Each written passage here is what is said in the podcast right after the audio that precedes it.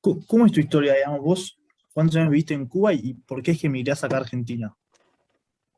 Eh, mira, eh, bueno, yo nací en el 87, o sea, tres años antes de, la caída del muro de Berlín, bueno, del campo socialista, de, todo eso, ¿no? Y en Cienfuegos, que es una, que es una provincia al, occidente sur, ¿no? que tiene costa en el mar Caribe Sur. Y ahí comencé los estudios de violín, porque yo soy músico, y a, los 15 años nos mudamos para La Habana, seguí estudiando violín en La Habana, y, y, y en el 2017 vine para acá, para Argentina, hace cuatro años. Mira. Más o menos. Y justo vos que sos músico, se armó como una movida de, más allá de la rebelión que hubo en Cuba y las protestas, como con los músicos, una canción que llamó Patria y Vida, mucho de eso.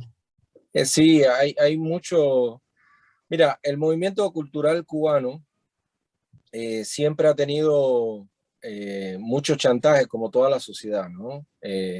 porque es un régimen totalitario, tiene muchas herramientas para chantajear, para limitar la expresión de artistas incluso que estén fuera. Pero lo que ha ido pasando que a partir del 2000, yo creo 18 sobre todo, eh, se intentó, el régimen intentó poner un decreto que se llama el 349 para limitar más aún, más aún, y además hacerlo de una manera casi de guante blanco, era como un inspector podía clausurar cualquier tipo de evento, incluso aunque fuera una casa privada y particular. O sea, en Cuba empezó a florecer a partir de los 90, tibiamente, después de los 2000, con más fuerza, por ejemplo, un movimiento alternativo de arte, que, por ejemplo, hacía una exposición en una casa, una casa pequeña, en un apartamento pequeño. Pero bueno, no le pedías permiso a nadie, no tenías que tener un censor diciendo de esta obra sí, este artista no, este porque este opina mal del gobierno no puede estar en la exposición. Bueno, para evitar todos esos muros de censura, creció un ambiente alternativo eh, muy underground, muy de, de, de, secretico, de mira la exposición en tal lugar, mira un concierto de fulanito. ¿Y qué pasó? Que el régimen empezó a darse cuenta de que todo eso estaba ya eh, floreciendo y encarnándose, digamos, en una sociedad civil eh, independiente.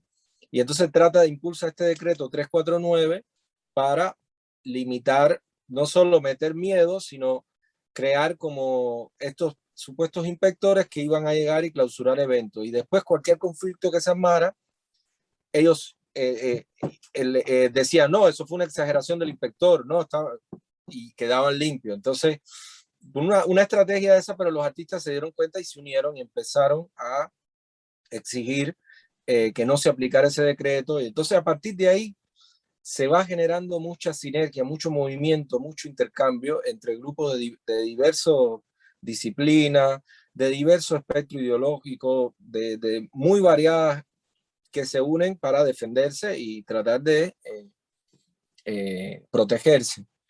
Y eso ha ido creciendo, creciendo, creciendo. Con cada golpe, con cada acto de más represión, eh, lo que ha generado es más solidaridad y más, y, más compromiso de, de, artistas, de intelectuales, de gente que siempre se manejaba con mucho cuidado por muchos miedos que hay, por la familia, por, porque no pude publicar más, porque eh, si tienes algún proyectico en Cuba lo pierdes, cualquier cosa, ¿no? Que, que, pueda, como que han ido dando ese paso. Por eso esto que, mencionaba, la canción Patria Vida, yo creo que es una consecuencia afortunada de todo este movimiento que de hecho varios de sus protagonistas que residen en el exterior, como el caso de Yotuel, como el caso de gente de zona, eh, en muchos años evitaron pronunciarse enfáticamente en cuestión de la dictadura porque es difícil, es difícil, eh, aunque estés en cualquier lugar de este mundo,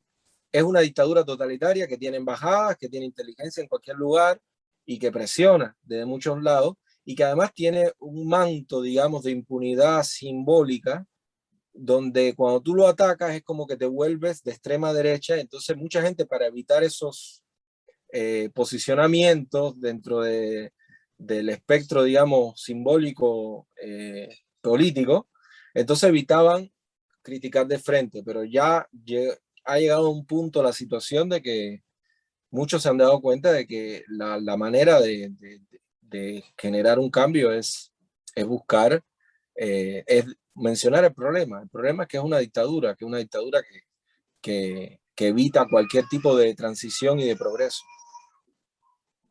Ahora, Luis, vos recién dijiste que ahora la gente se está animando más de alguna manera a expresar lo que piensa, ¿no? Eh, pero tengo entendido que sigue la, la opresión del régimen, eh, por así decirlo. ¿Eso sigue pasando? ¿Cómo podrías explicarnos, quizás nosotros que vivimos en Argentina, cómo se vive más a flor de piel eh, esta represión del régimen? Mira, la represión ha aumentado muchísimo. Un dato, por ejemplo, es que en, estos últimos dos meses se duplicó la cantidad de presos políticos, se duplicó. O sea, de, tener presos políticos y de conciencia, un aproximado de 130, 140, confirmados, ¿eh? Nunca se saben las cifras reales en Cuba. Estamos hablando de cifras indiscutibles, con personas, casos, todo. Ahora hay, creo, 300. Se duplicó. Eh, además de eso, las medidas, las medidas de represivas, ellos, ellos utilizan, por ejemplo, en mi época, y lo siguieron utilizando, cuando había un evento de la oposición o algo que ellos se enteraban que había una reunión, a todos los casos, a todas las personas que ellos tenían eh, identificadas como opositores, simpatizantes o lo que fuera, ellos iban a la casa, estamos hablando de la inteligencia, la seguridad del Estado, los que se dicen seguridad del Estado, que van en ropa de civil, no van con uniforme ni nada, y te dicen, te tocan la puerta y dicen, no puedes hoy salir de tu casa. Así sin ninguna orden, sin nada. Hoy no puedes salir. Y si sale, eh, llamo a la patrulla y te monto y te llevamos detenido. Bien. Eso lo hacen sistemáticamente hace muchos años. Ahora, ¿qué están haciendo? Que, por ejemplo, eso lo hacen, pero te lo mantienen 10 días, 15 días, un mes, dos meses. Hoy eh, salió una nota que tres amigas que además conozco, una de ellas muy amiga mía, Camila Lobón, artista plástica, lleva 62 días sin salir de su casa, sin poder salir. Entonces, eh, lo que antes era un día, dos días, pasó a ser una semana, pasó a ser 15 días y ahora son meses que no te dejan salir, que no te dejan salir y que a veces te dejan salir un momento porque tú le dices, mira, es que tengo que ir al médico. Fíjate qué eh, locura, ¿no? Y completamente irracional. Entonces el tipo dice, ah, bueno, está bien. Entonces te llevan al médico o te llevan a algún lugar y te vuelven a, como si tuvieras una prisión domiciliaria eh, que la tienes de hecho, pero eh, con una condena completamente arbitraria. Mañana puede ser que ya no esté la gente ahí, entonces tú puedes salir. A los dos días puede de nuevo intentar salir. Entonces, esa situación es de una represión fuerte y eso le suma las detenciones que hubo el 11 de julio con tortura física y, y la tortura psicológica, ni hablar, que a veces es peor la tortura psicológica pero con tortura física también, golpizas, ya han salido testimonios de varios de los detenidos con, eh, con testimonios muy fuertes. Entonces, eran cosas que han sucedido mucho en la historia cubana, desde el 59 hasta acá han sucedido, pero que en los últimos tiempos ellos no tenían tanta necesidad de impregnar tanto miedo, porque la gente sabía de lo que podía hablar y lo que no podía hablar, de lo que le buscaba problemas, de lo que no le buscaba problemas. Pero al pueblo ya lanzarse a las calles, al dar una lección eh, enfática, directa, de que quiere cambio de sistema, de que no quiere comunismo, de que abajo el, presidente, eh, eh, ofensas, quiere patria y vida, quiere libertad, diciendo directamente eso, entonces el régimen por supuesto que se asusta implementa una cuota más de represión, que es lo que estamos tristemente viendo ahora. En este lanzarse a las calles y, protestar, ¿qué rol cumple cada generación y por sobre todo qué rol cumplen los jóvenes en Cuba? Mira, yo creo que primero eh, lo interesante es que las herramientas de comunicación que son directamente muy nuevas en Cuba, el celular, con, con eh, Internet de datos, eh, posibilitó que todas las generaciones a la vez se empaparan de lo que quisieran. A ver, con muchas limitaciones, es caro, hay páginas que no tienes acceso, pero de alguna manera eh, la gente se las agencia, eh, por el mismo Facebook o por un mensaje de WhatsApp. Entonces, todas las generaciones a la vez empezaron a entrar en contacto con opiniones, a poder expresarse más o menos. Y eso eh, creo que se manifiesta también que en, las eh, manifestaciones, ah, tú ves de todo tipo, muchos jóvenes, pero también muchas personas de la tercera edad, personas de 40, 50 años, trabajadores. O sea, se ve un espectro completamente variado porque es que todas esas personas a la vez estaban impedidas de tener contacto con información. No es como en estos países, no es como ustedes, que tienen generaciones, que unas se van formando con, digamos, con un espectro político más o menos de un lado, después viene otra que dice, no, pero esto mira que tiene estos problemas y, y porque tienen la fuente, porque pueden ir a los textos, porque pero en Cuba todo eso está prohibido.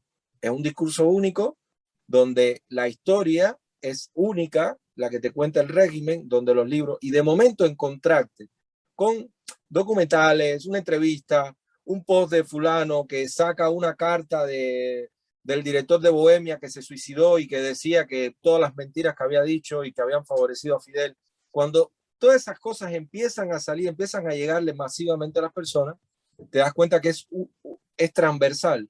Son muchas generaciones que están despertando porque estaban completamente bloqueadas de, de la información. Ahora, el rol de los jóvenes es fundamental porque el joven es inquieto, quiere definirse, quiere entender, quiere entender lo que, lo que está heredando, lo que, tiene ansia de, crear, de hacer algo a futuro, y, no quieren eso, por supuesto, no quieren un, Estado que te diga lo que tienes que hacer, que además eh, impone una miseria generalizada y no te, no te da ninguna herramienta para poder eh, autónomamente salir adelante, que te cierra todos los espacios, que está todo cooptado políticamente y, culturalmente. Entonces no quieren eso, por supuesto, los jóvenes y sí, seguro que es una fuerza que lanza mucho hacia adelante, ¿no? Es uno de esos grandes motores, digamos, de, de búsqueda de progreso y de desafío al régimen. Luis, eh, muchos intelectuales argentinos, periodistas, hombres de la política, como barajan y piensan diferentes posibilidades de, lo que puede ser el derrocamiento del régimen. Algunos hablan de intervención militar, otros de un acuerdo político, otros como de una revolución popular, etcétera, entre otros. Vos, eh, como te, te, planteo dos escenarios, ¿cuál es el que más te gustaría que pase y cuál es el que ves más posible? Obviamente que pueden darse los dos juntos, pero... Mira, eh, pues, ah, por supuesto, a mí y yo creo que a la totalidad de la sociedad civil cubana, dentro y fuera de Cuba, quisiera que se diera pacífico. Todas las, todas eh, los proyectos, las propuestas, todas las cosas que han emergido de la sociedad civil cubana, por lo menos de los últimos 30, te diría hasta de 40 años, son eh, a través de las leyes, a través del voto pacífica que el régimen una y otra vez ha dinamitado.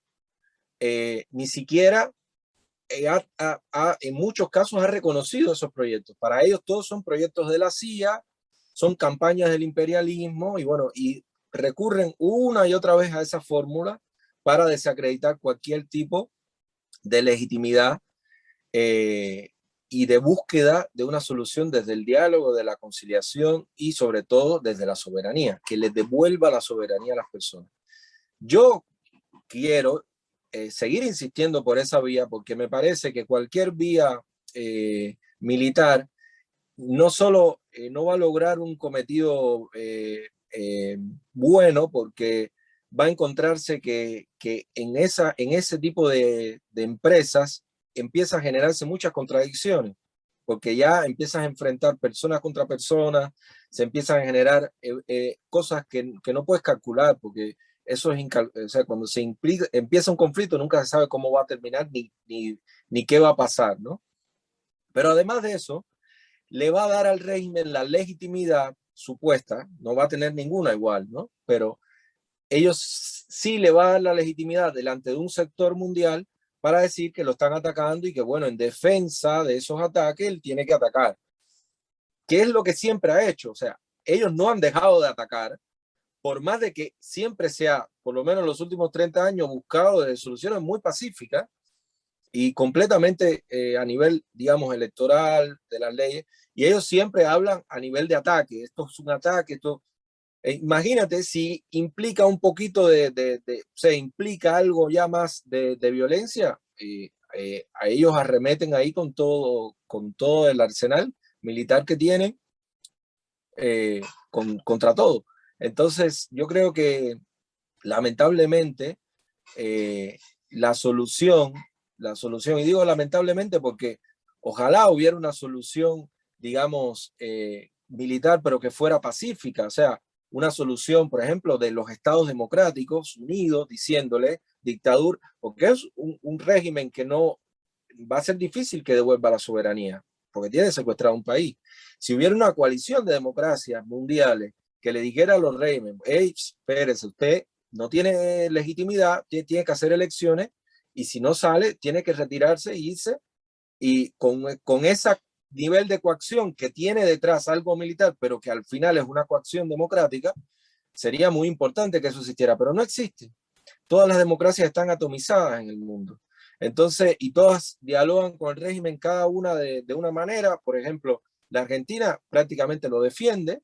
O sea, el, gobierno actual, el presidente, en, eh, por un lado, en comisión, dejándole la, diciendo que, no sabe lo que pasa, ¿no? Lo que dijo Alberto Fernández. Pero además de eso, dejándole a, eh, al kirchnerismo que sí sabe, eh, que sí sabe, por supuesto, y, está diciendo que está apoyando a la dictadura cubana enfáticamente. Entonces, ahí, ahí vemos cómo eh, cuerpos políticos, estructuras políticas que están en la democracia, que están en, el, en el proceso de países democráticos, eh, dialogan, no solo dialogan, sino que apoyan a la dictadura cubana. Y ese es el gran problema que tenemos, porque si no existiera este apoyo, ellos estuvieran muy solos y estuvieran, eh, tendrían mucha debilidad diplomática y eso les haría dar pasos hacia atrás y tener que empezar a tender puentes. Pero lamentablemente hay mucha doble moral en la democracia de Occidente y de Latinoamérica. Luis, eh, siguiendo con esto que estás hablando de los países democráticos, ¿no sentís que últimamente se está hablando, no, quizás con lo que sucedió en Cuba hace poco no, pero los últimos años, ¿no se está hablando más de Venezuela que de Cuba? ¿Se está dejando de lado Cuba para hablar de, la crisis de Venezuela? ¿Cómo pensás eso? Sí, mira, eh, el, después del 11 de julio, realmente el tema Cuba ocupó evidentemente eh, eh, en todo el mundo ocupó eh, un espacio. Antes de eso era muy difícil, incluso acá en Argentina, muy difícil. ¿Por qué? Porque le tiene mucho miedo a la dictadura cubana, porque lleva 62 años interviniendo en muchos países, no solo militarmente, sino de, la inteligencia, y, y, gasta mucho en eso. Mira, el, el, la dictadura cubana es uno de los países que más embajadas y sedes diplomáticas tiene en el mundo. Y estamos hablando de un país pequeño, o sea, pero además, con llegarte a, la embajada de Argentina te das una idea de cómo son las embajadas y cuánto invierte eso al tener un edificio en Belgrano de cuatro pisos, media, o sea, eh, un edificio grandísimo.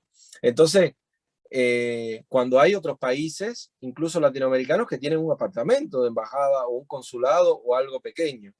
Entonces, eh, ellos invierten mucho en eso y invierten en diplomacia. Imagínate que Cuba fue renovada en puesto de la Comisión de Derechos Humanos de la ONU. O sea, ¿cómo es que Cuba puede llegar ahí y eh, en la Comisión de Derechos Humanos de la ONU y tener de los, creo que son 30 países que pertenecen a esa Comisión de Derechos Humanos? Eso es a base de chantaje, diplomacia, eh, de todo. Entonces, le tienen miedo a la dictadura cubana y muchos políticos prefieren hablar de Venezuela. Ahora, ¿qué pasa? Que está bien que hablen también de Venezuela, porque Venezuela es un ejemplo de cómo dentro de la democracia te la pueden robar. Y es un ejemplo muy contemporáneo de lo que puede pasarle a cualquiera de estos países que deje avanzar un proyecto que sea antidemocrático desde la propia democracia. Entonces, el caso de Venezuela, como ahora mismo también el caso de Nicaragua, son casos, casos paradigma, digamos, de cómo un Estado totalitario se va volviendo, a partir de la democracia, va con, eh, mediante mecanismos legales, mediante coacción, mediante muchas violaciones, pero, pero dentro de la democracia hasta que la, hasta que la revienta y ya, y la dinamita.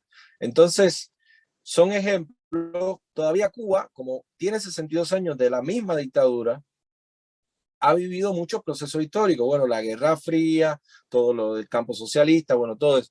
Entonces, a veces, algunos políticos, eh, hablar de Cuba es como algo lejano. Y lo que no se dan cuenta es que si lo que pasó en Venezuela y lo que está pasando en Nicaragua es porque Cuba sigue estando ahí y porque esa dictadura sigue siendo la misma y porque maneja esos hilos y porque por alguna razón eh, Fidel Castro era bien recibido eh, por los Kirchner, eh, por Lula, por Evo, por Correa, o sea, todo eso de alguna manera tiene un entramado y que se sitúa un poco en La Habana y que mientras sigue esa dictadura ahí, la región latinoamericana va a tener ese peligro, el peligro de que dentro de la democracia te vayan cooptando hasta que llegue un punto que la pierdas, como le pasó a Venezuela o Nicaragua. Entonces, yo creo que pasa un poco por, la, por el miedo que le tienen a la diplomacia cubana, a la inteligencia del chantaje, y por otro lado, eh, porque no se dan cuenta de que o no quieren enfatizar que la relación clara que hay, evidente, entre lo que pasó en Venezuela y Cuba, ¿no? Eh, estamos hablando de que no solo que Venezuela recibió mucho, mucho apoyo eh, de misiones médicas, que se sabe ya por varios estudios y cosas que una parte son médicos, hay otros que son médicos y son de inteligencia, y hay otros que son directamente no son médicos y son personal de militar pero que además eso después Venezuela recibió ayuda militar directamente y hay gente, militares cubanos dirigiendo la represión en Venezuela. Entonces, hay que, eso hay que tenerlo claro porque después cuando un soldado estadounidense pisa Panamá, dicen, oh, intervención del imperialismo y tienes un ejército completo en Venezuela de Cuba. Entonces, eh, la, muchos de los políticos con buenas intenciones y qué sé yo, pero al no enfatizar eso, van dejándole vía libre una vez más estos mecanismos de la dictadura.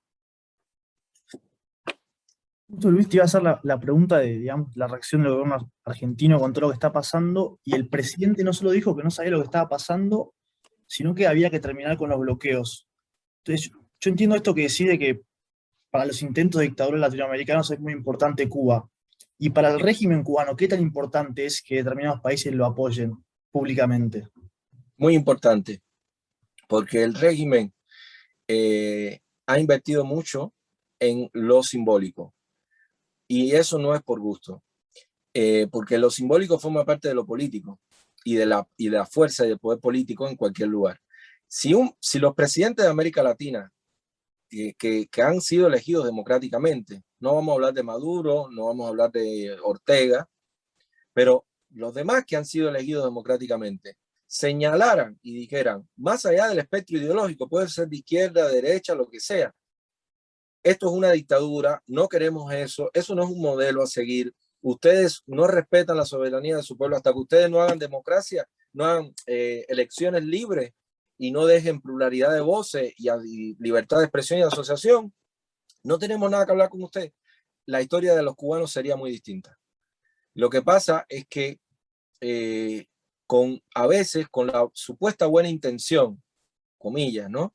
De generar puentes, vínculos y diálogos, lo, por un lado, la democracia tiende el puente, como pasó, por ejemplo, con el mismo Obama o con muchas otras democracias, y la dictadura toma lo que le conviene y lo que no te lo rechaza, porque ellos funcionan como el que secuestra un lugar, ¿no?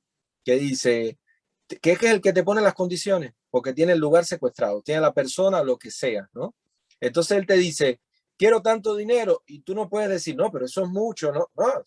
Quiero tanto dinero y es esto, y me lo dejas acá y acá, y, y entonces es un secuestrador que pone condiciones.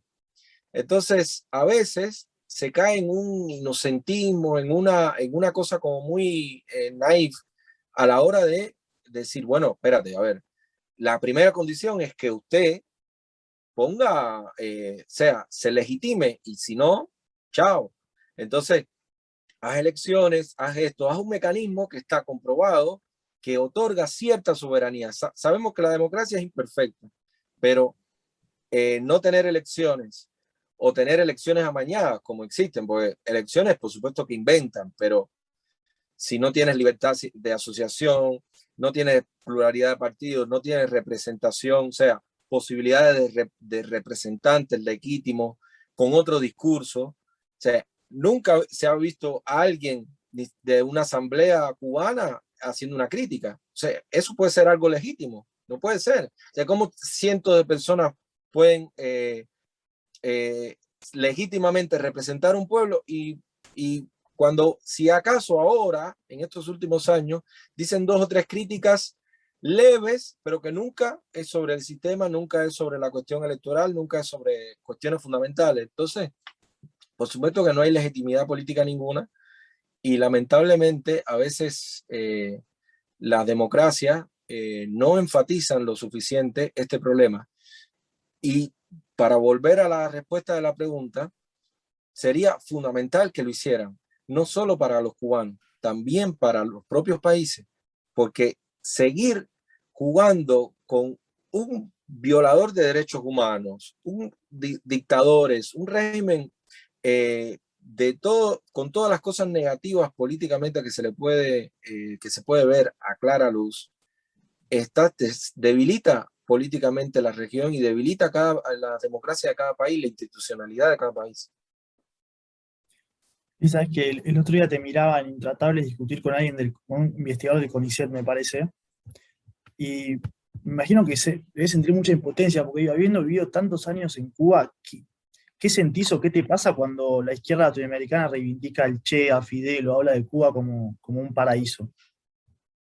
Mira, sí, por un lado se siente impotencia, rabia, y también eh, eh, ese cinismo, porque hay que ser muy cínico para hablar de que en Cuba eh, las elecciones son legítimas, que Cuba tiene legitimidad, el gobierno, la dictadura cubana tiene legitimidad de origen, y ese tipo de frases que, que es muy difícil de sostener y sobre todo si, uno, si una persona, si esa persona tiene cierta formación, ¿no?